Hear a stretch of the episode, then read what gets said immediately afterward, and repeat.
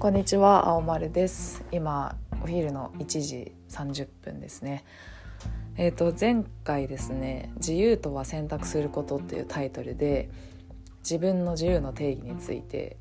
話したんですけれどもあのそのポッドキャストを聞いてですねエンド・オブ・オーシャンさんがやられているファボキャストっていうポッドキャスト番組があるんですけどあのそれのあの私のポッドキャストの感想会というかあのエンド・オブ・オーシャンさんが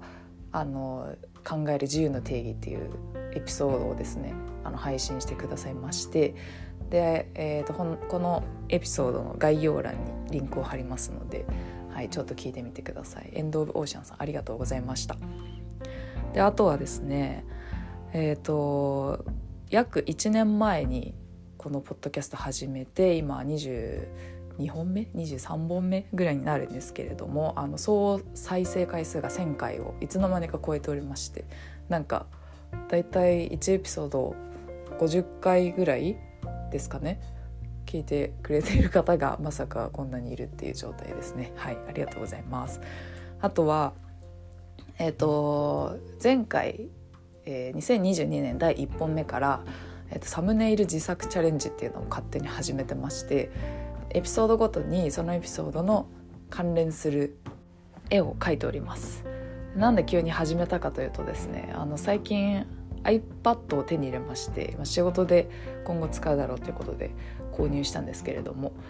あの、まあ、私絵を描くの好きなんですけど、まあ、簡単な絵なんですけど結構描くのにいつも時間がかかってるんでなんかこうとにかく絵を描くことに慣れたいなっていうのもあってそれであちょうどいいやサムネイル作ろうっていうことになって、はい、あのそんな試みをしております。はい、こう今までは収録し終わり次第すぐに配信できてたんですけどこれからは 関連する絵を考えてそれを描いてからじゃないと配信できないっていうことでなんかちょっとこう締め切りに追われる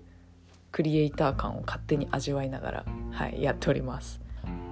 で今日はですねあの私毎日誰かしらのポッドキャストを聞いてるんですけどあのこう NHK のニュースとかそういう何て言うんですかこう公式なものからあとは個人でやられているものまでいろんなタイプのものを聞いてるんですけれど、まあ、その中でこうふと感じたことがあるのでそれを話したいなと思ってます。いろんなポッドキャストを聞いているとあこの人の声はあんまり自分に合わないなとかあと内容入ってこないなとか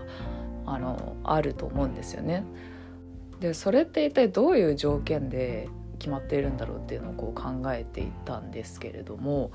あの一概にこういうテンポでこういう声の高さでこういう言葉遣いだと聞きやすいっていうのは1パターンでは表せないのではないだろうかというのを、うん、考えました。でですねあの例えばこう棒読みがすごく不自然になる人もいると思うんですよ。この人こう台本読んでるみたいですごく聞き取りづらいっていうかなんか中身が全然入ってこないなっていうパターンもあると思いきやあのなんか最近アンドロイドがニュースを読むみたいなポッドキャストもあって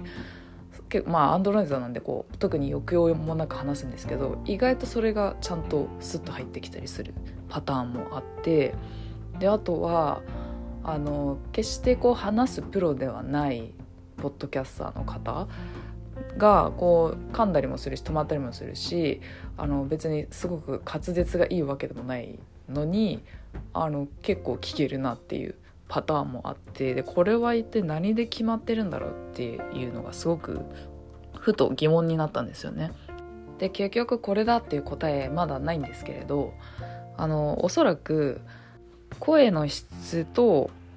話すテンポと言葉遣いのまあ例えばこの3つの黄金率黄金組み合わせが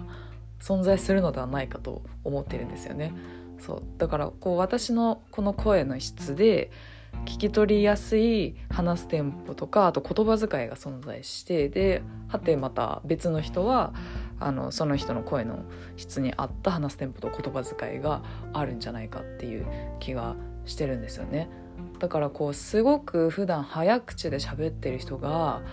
あのいきなりこうとてもゆっくり話すと意外と聞き取りづらいという現象が起こるのではないかと、うん、思ってるんですよね。でこう台本を読んでるように喋るのが向いている声の質もあるんじゃないかなっていうのが今のところのあの仮説です。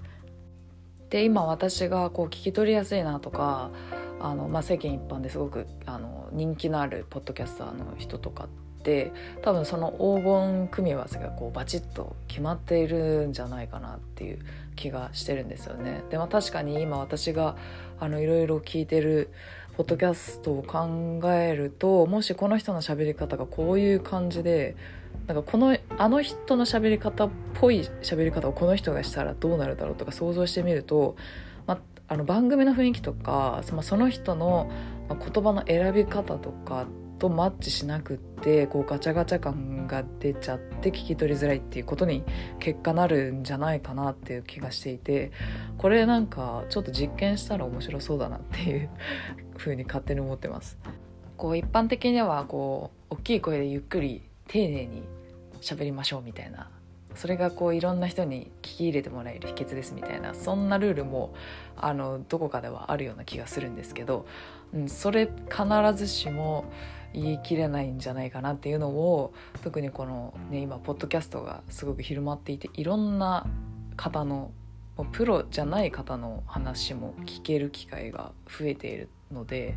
うん、そういうこう気づきというかねそういう疑問が、うん、湧いてきたって感じですよね。でこれは自分で自分の黄金組み合わせで今喋ってるなってって気づけるのかなって考えた時に私はあの自分に置き換えるとちょっと気づけなそうだなっていう気がしてます。なので人からフィードバックをもらわないと自分が今聞き取りやすい声で喋れてるのかっていうのは分かんないのかなというのと同時に自分がこうベラベラ心地よく喋り続けている場合はもしかしたら黄金率なのかなとか思うこともあればいやでもこうなんか飲み会とかでこう調子乗ってバーって喋ってるおしゃべりな人のな話してる内容全然入ってこない時もあるよなとか思いながら自分のこの話しやすさと聞きやすさっていうのがリンクするのかどうかっていうところまではちょっとまだわからないですね。なのでこうね何かしら音声で発信をしている人とちょっと意見交換してみたいところではありますよね。はいというところで今日は、まあ、ポッドキャスト関連で自分がふと考えていることをお話しいたしました。はいちょっと短いですけれどもあの今日からあの青色確定申告初めての青色確定申告に向けてあのいろいろあの不安ながらもやらないといけないことがいっぱいあるのでここまでにいたします。青丸でした。